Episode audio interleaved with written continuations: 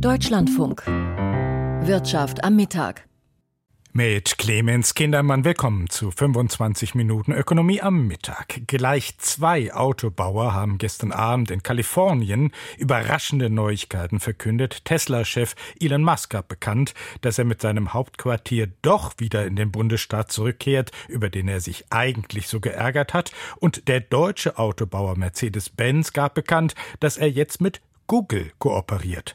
Zu beiden Wirtschaftsgeschichten hören Sie die Einordnungen in dieser Sendung, in der wir außerdem auf Stürme, Überschwemmungen und Klimaschäden schauen. Die Bilanz des größten Rückversicherers der Welt, der Munich Re, wurde vorgelegt. Zuerst aber ein weiteres Firmenschwergewicht. Die Deutsche Telekom bilanzierte heute ebenfalls das abgelaufene Geschäftsjahr, nachdem der Telekommunikationsriese seine Ziele für das abgelaufene verlaufene Jahr schon dreimal angehoben hatte, waren die Erwartungen durchaus hoch. Sebastian Tittelbach berichtet aus Bonn.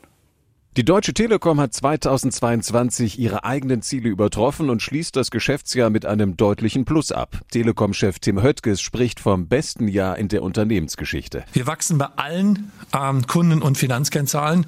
Ähm, wir freuen uns über Rekordergebnisse bei Konzernumsatz und beim bereinigten Ergebnis. Der bereinigte Nettogewinn stieg um 55 Prozent auf mehr als 9 Milliarden Euro. Auch beim Umsatz legte der Bonner Konzern um 6,1 Prozent zu auf 114 Milliarden. Milliarden Euro. Zu verdanken hat die Telekom diesen Sprung vor allem dem starken Dollar. Rechnet man den Wechselkurseffekt heraus, ist die Telekom auf dem wichtigen US-Markt im vergangenen Jahr sogar leicht geschrumpft. Und der Schuldenberg wächst weiter auf nun 142 Milliarden Euro. Der soll sich nun aber wieder verkleinern, verspricht der Vorstandsvorsitzende, weil sich die Telekom gerade von ihrem Funkturmgeschäft getrennt hat, was neues Geld bringt. Der Verkauf der Mehrheit an der GD Towers bringt uns netto rund 10,7 Milliarden Euro in die Kasse. Die sind übrigens da und damit können wir unseren Schuldenstand deutlich verringern. In ihrem Heimatmarkt hat die Deutsche Telekom rund eine Million Mobilfunkkunden dazugewonnen. So konnte sie den Rückgang im Festnetzgeschäft mehr als ausgleichen. Insgesamt hatte die Telekom in Europa aber zu kämpfen. Finanzvorstand Christian Ilek. Die Sondergewinnsteuer, mit der wir uns leider Gottes in Ungarn äh, auseinandersetzen müssen, plus der Anstieg der Energiekosten, der nochmal mindern wirkt. An dem Geschäftserfolg werden auch die Aktionäre beteiligt. Die Dividende soll im Vergleich zu 2021 von 64 Cent auf 70 Cent pro T-Aktie steigen. Nächstes Jahr deutet der Vorstand an, könnte es sogar noch mehr werden. Unsere Dividendenpolitik gilt natürlich unverändert weiter. Wir wollen zwischen 40 und 60 Prozent des nachhaltigen Ergebnisses ausschütten. Ob dafür aber die Telekom-Kunden bald mehr bezahlen müssen, lässt Finanzvorstand Elek offen.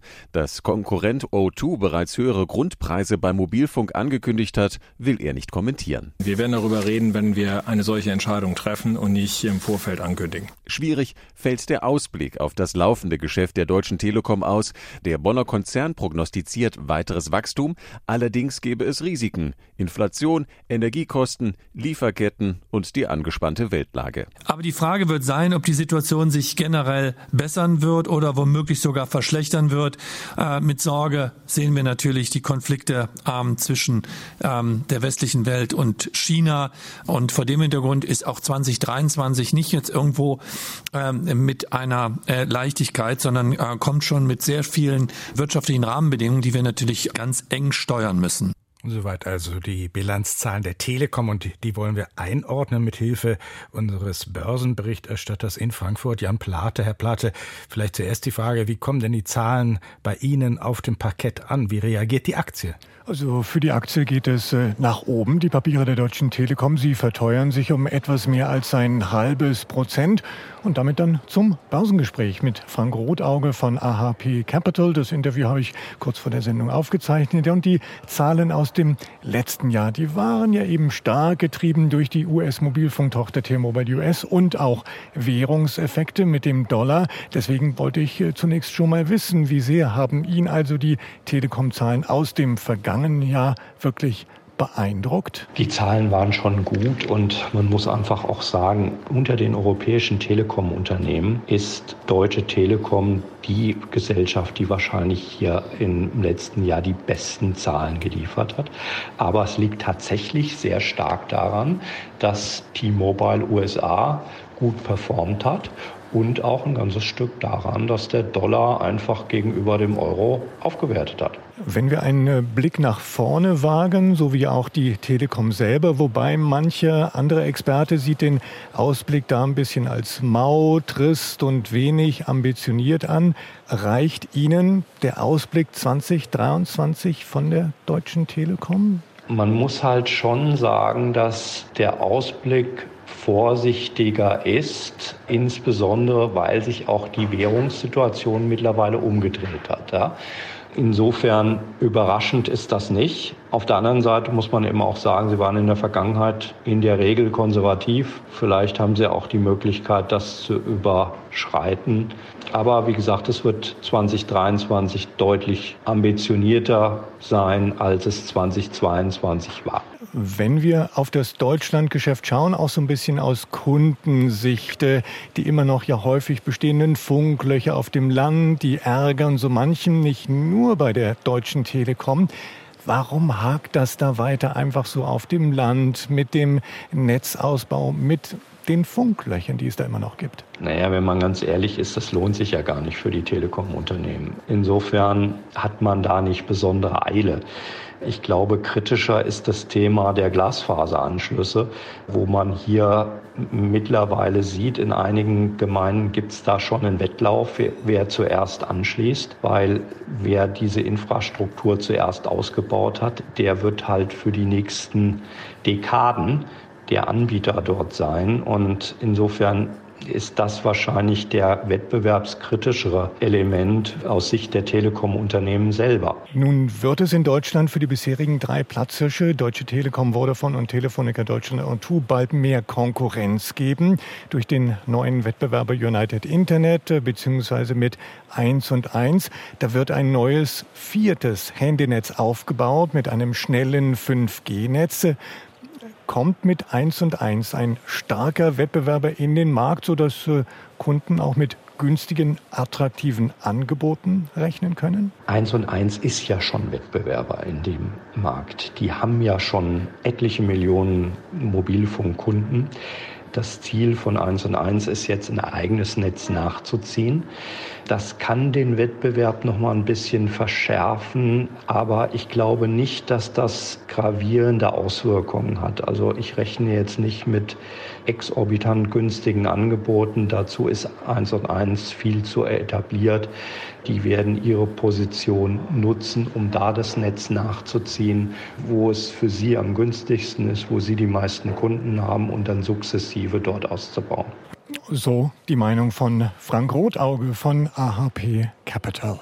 Herr Plate, die Finanzmärkte, die haben ja sehr, sehr gespannt auf die Protokolle der letzten Sitzung der US-Notenbank gewartet. Die waren dann aber doch nicht so spektakulär, oder? Ja, wobei sich ja die US-Währungshüter schon auch einig darin waren, dass die Gefahren einer hohen Inflation weiterhin ein Schlüsselfaktor für die Ausrichtung der Geldpolitik sein werden. An der Wall Street hatte Dow Jones gestern ein Viertelprozent verloren. Am Währungsmarkt geht es für den Euro etwas nach unten auf 1,0612 Dollar. Der Dollar bleibt angesichts der Spekulation auf weiter steigende US-Zinsen gefragt, sagen die Wiesenhändler. Und der deutsche Aktienindex DAX, ja, der kann allerdings doch ein halbes Prozent zulegen auf 15.486 Punkte. Zum weltgrößten Rückversicherer Munich Re kommen wir gleich noch. Äh, vorab, wie kamen denn die Zahlen an? Immerhin wurde das Gewinnziel übertroffen. Ja, und äh, das loben Analysten auch, dass das Gewinnziel übertroffen wurde. Und die Münchner Rück gibt sich ja angesichts steigender Preise auch für dieses Jahr ganz zuversichtlich. Allerdings heißt es an der Börse auch im Aktienkurs sei schon einiges enthalten. Und die Papiere der Münchner Rück, sie verbilligen sich um drei Prozent. Aktien von Vielmann, der Brillenhersteller, heute nicht sehr gelitten. Warum? Ja, der Gewinn ist letztes Jahr bei den Hamburgern deutlich zurückgegangen und die Dividende soll halbiert werden. Deswegen die Vielmann-Papiere, sie fallen um drei Prozent. Aktien aus der Chipindustrie, die waren aber gefragt, oder? Ja, das liegt am US-Chiphersteller Nvidia, der starke Zahlen vorgelegt hat. Nvidia profitiert vom Boom bei Anwendungen mit künstlicher Intelligenz. Und was da von Nvidia zu hören ist, das äh, schiebt den ganzen Sektor an und zum Beispiel auch den Münchner Chiphersteller Infineon im DAX mit einem Plus von 2 Prozent. Heute hat die türkische Notenbank über die Leitzinsen entschieden, heute Mittag. Ähm, nach dieser furchtbaren Erdbebenkatastrophe, wie fiel die Entscheidung aus? Also die Zinsen wurden weiter gesenkt um einen halben Prozentpunkt auf 8,5 Prozent, wobei einige Experten mit sogar noch einer stärkeren Senkung auf 8 Prozent gerechnet hatten. Und ja, eben die Notenbank senkt die Zinsen wegen des verheerenden Erdbebens. Dann bleiben uns noch Anleihen und Gold.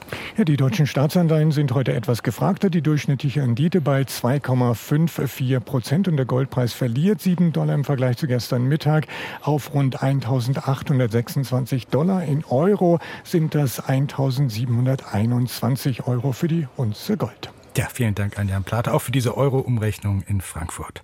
Nicht nur die Telekom hat heute bilanziert, sondern auch der größte Rückversicherer der Welt, die Munich Re. Und das mitten in einer Zeit, in der die Wetterextreme zunehmen. Hurrikane und Überschwemmungen richten hohe Schäden an. Ende September fegte der Hurricane Ian über die Westküste Floridas, verursachte einen Schaden von rund 100 Milliarden Dollar. Etwa 60 davon waren versichert. Für die Munich Re die kostspieligste Natur Katastrophe überhaupt. Kein Wunder aber, dass der Wunsch nach Absicherung in Zeiten des Klimawandels zunimmt. Und die Münchner Rö die Munich die kann wiederum davon profitieren. Von der heutigen Bilanz berichtet unser Korrespondent Michael Watzke. Manchmal muss man sich rückversichern, ob man richtig gehört hat. Zum Beispiel, als die Münchner Rückversicherung heute bekannt gab, ihren Gewinn um 17 Prozent gesteigert zu haben, trotz Ukraine-Krieg, Erdbeben, Hurricane, Inflation und Kapitalmarktturbulenzen, trotz oder gerade wegen? In einer geradezu aus den Fugen geratenen Welt sind wir auf Kurs geblieben und haben unser Gewinnziel für das Gesamtjahr mit einem Jahresüberschuss von 3,4 Milliarden Euro sogar noch etwas übertroffen. Joachim Wenning, Vorstandschef der Munich Re, kündigte heute früh eine um 5,5 Prozent gestiegene Dividende an. Außerdem will er noch mehr eigene Aktien zurückkaufen. Und das, auch hier möchte man sich besser nochmal rückversichern. Alles gleichzeitig? Klar, sagt Wenning. Wir haben die finanzielle Flexibilität, unser Geschäft auszubauen, die Dividende zu erhöhen und gleichzeitig einen Aktienrückkauf von einer Milliarde Euro durchzuführen. Die finanzielle Solvenz der Munich Re, niedergelegt in den Solvency II-Richtlinien der EU, ist auch deshalb so solide, weil der Münchner Rückversicherer Erfolg mit seiner eigenen Erstversicherungstochter hat. Die heißt Ergo und war mal das Sorgenkind des Münchner Konzerns. Jetzt ist es die Cash Cow. Ergo hat ihren Gewinn in den vergangenen Jahren Jahr für Jahr und zum Teil deutlich gesteigert und auch im Jahr 2022 ein hervorragendes Ergebnis von mehr als 800 Millionen Euro erzielt. Ausschlaggebend für diesen Erfolg waren ein profitables Wachstum in allen Segmenten und Regionen von ungefähr 5 Prozent sowie kontinuierliche Kostendisziplin. Das bedeutet, möglichst wenig Geld für Schadensregulierung ausgeben und möglichst viel an Versicherungspolicen einnehmen. Ergo hat Munich Re, genau wie der Münchner Versicherungskonkurrent Allianz, die Preise der Beiträge seiner Kunden kräftig erhöht und das mit der galoppierenden Geldentwertung begründet. Hohe nominale Preiserhöhungen waren allein schon zur Kompensation von Inflations- und Schadentrends notwendig, auch wenn wir in der letzten Zeit einige oder erste Anzeichen einer gewissen Entspannung sehen, erwarten wir in absehbarer Zeit keine Rückkehr der Inflation auf zwei Prozent oder gar darunter. Was in Zeiten des Klimawandels auch nicht zu erwarten ist, dass die Schäden durch Naturkatastrophen wie Stürme, Waldbrände oder Überschwemmungen abnehmen. Im Gegenteil, sie werden exorbitant steigen. Es ist allerdings ein Trugschluss zu glauben, dass die Versicherungs- und Rückversicherungskonzerne daran zerbrechen, Auch hier gilt eher das Gegenteil. Je mehr es zu versichern gibt, desto mehr verdient die Munich Re und ihre Wettbewerber. Früher sagte man, die Bank gewinnt immer. Der Satz gilt heute eher für Versicherungskonzerne, zumal Katastrophen wie der Ukraine-Krieg für die Munich Re zumindest schadentechnisch unerheblich sind erklärt Finanzchef Christoph Jurecker. Bei dem Krieg ist es so, dass natürlich in den allermeisten Versicherungssparten Kriegsrisiken ohnehin ausgeschlossen sind. Das heißt, äh, in, in den normalen Versicherungspolicen unter Anführungszeichen oder auch Rückversicherungspolicen, da entstehen auch gar keine Schäden, äh, denn da gibt es gar keine Deckung. Finanzvorstand Christoph Jurecker im Beitrag von Michael Watzke. Und Zeitenwende beim Softwarekonzern SAP. Hasso Plattner will bis Ende seiner Amtszeit im Mai 2024 den Aufsichtsratsvorsitz abgeben. Das teilte das Unternehmen in Waldorf mit. Der heute 79-jährige Plattner hatte 1972 gemeinsam mit Dietmar Hopp, Klaus Wellenreuter, Klaus Tschira und Hans-Werner Hector SAP gegründet und hält seit 2000 2003 den Aufsichtsratsvorsitz. Er gründete das Hasso-Plattner-Institut für Software-Systemtechnik in Potsdam, spendete für zahlreiche Universitäten weltweit und gründete über seine Stiftung die Kunstmuseen Barberini und Minsk in Potsdam. Bianca von der Au. Zeitenwende beim größten europäischen IT-Konzern SAP. Dessen Gründer und langjähriger Vorsitzender Hasso Plattner will sich spätestens im kommenden Jahr aus dem Konzern zurückziehen. Das teilte SAP gestern Abend mit.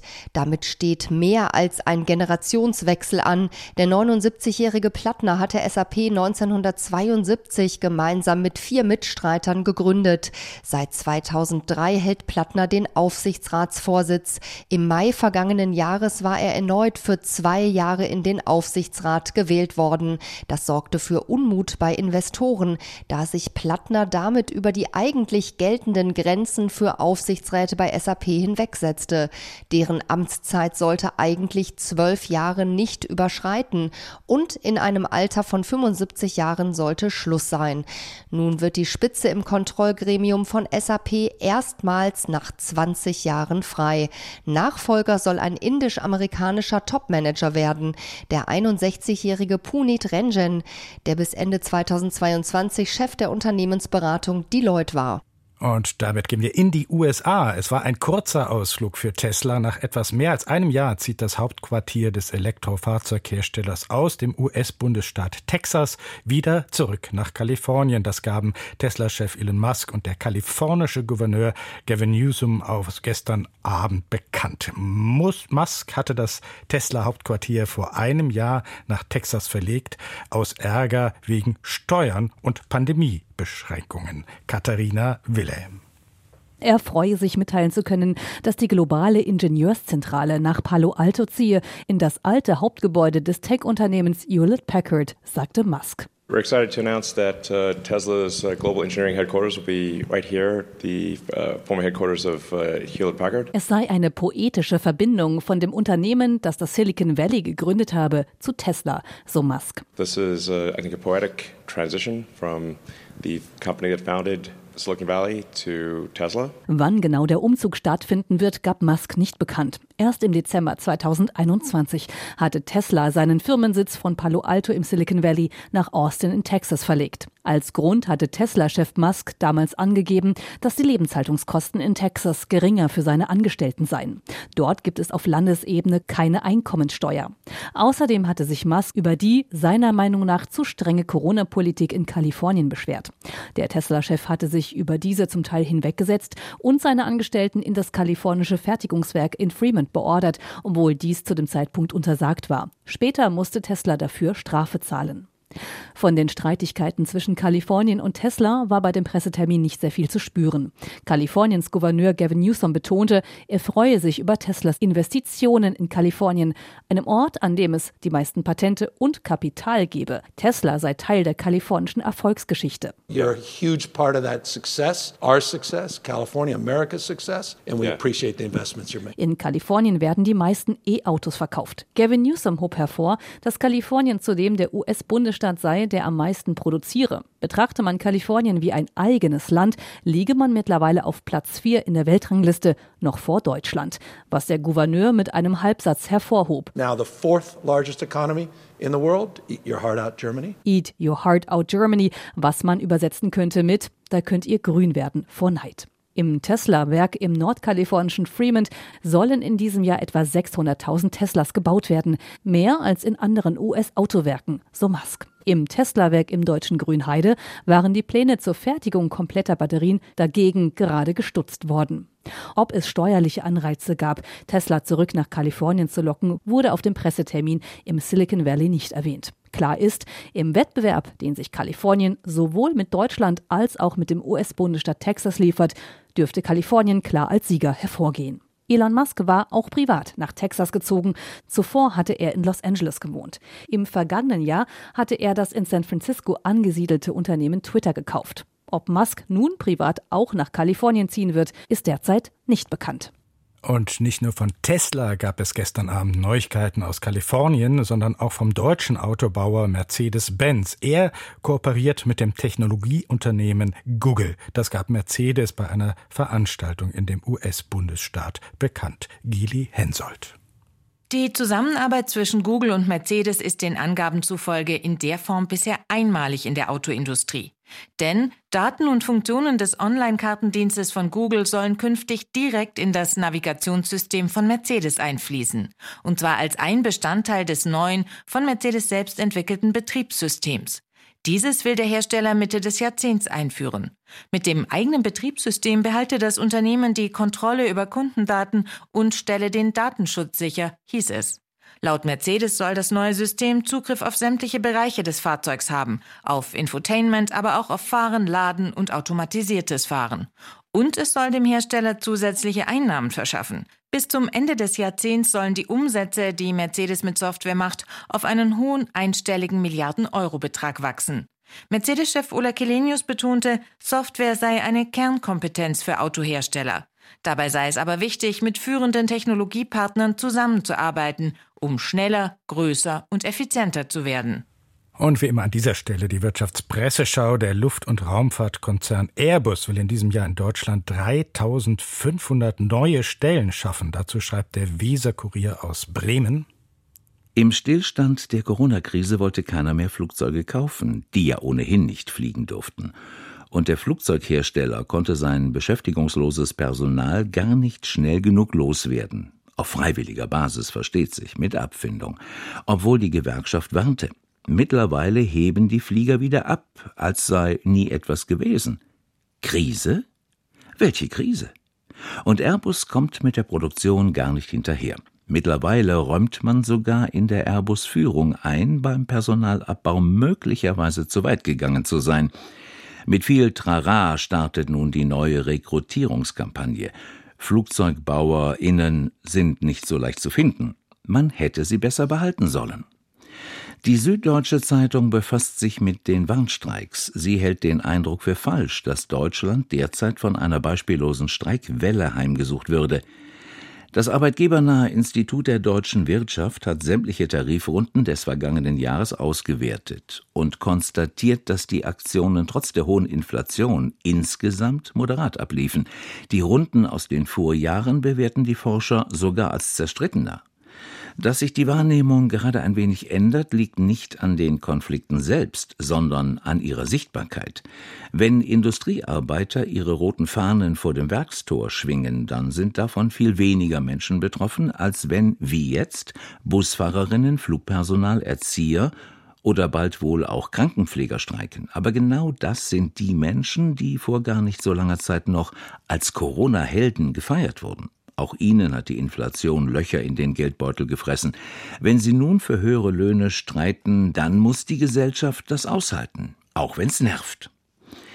Die Frankfurter Allgemeine Zeitung lobt den Vorschlag des Ökonomen Raffelhüschen, wonach Kassenpatienten künftig mehr zuzahlen sollten, um die Finanzlage der gesetzlichen Krankenversicherung zu stabilisieren.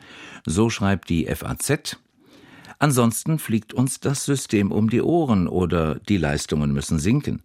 Beides würde vor allem denen schaden, die nicht privat vorsorgen können und die Minister Karl Lauterbach schützen will. die Geringverdiener. Umso unverständlicher ist seine reflexartige und albern klassenkämpferische Ablehnung, nur Professoren könnten sich die Selbstbeteiligung leisten. Finanziell überforderte Versicherte sind jetzt schon zuzahlungsbefreit. Das ließe sich fortsetzen. Auch andere Modelle sind vorstellbar, etwa die GKV abgesicherten Leistungen zu senken, je höher das Einkommen ist. Den Rest könnte man privat absichern. Mit Flickschusterei wie zuletzt kommt Lauterbach aus der Finanzmisere nicht heraus. Es ist Zeit für große Würfe aller Raffelhüschen. Sie hörten die heutige Wirtschaftspresseschau auch zu lesen und zu hören im Internet unter deutschlandfunk.de. Mehr Informationen zu den wichtigsten Wirtschaftsthemen dann in der Sendung Wirtschaft und Gesellschaft ab 17.05 Uhr mit meinem Kollegen Markus Wolf am Mikrofon. Hiermit geht Wirtschaft am Mittag zu Ende. Clemens Kindermann dankt für Ihr Interesse an der Ökonomie.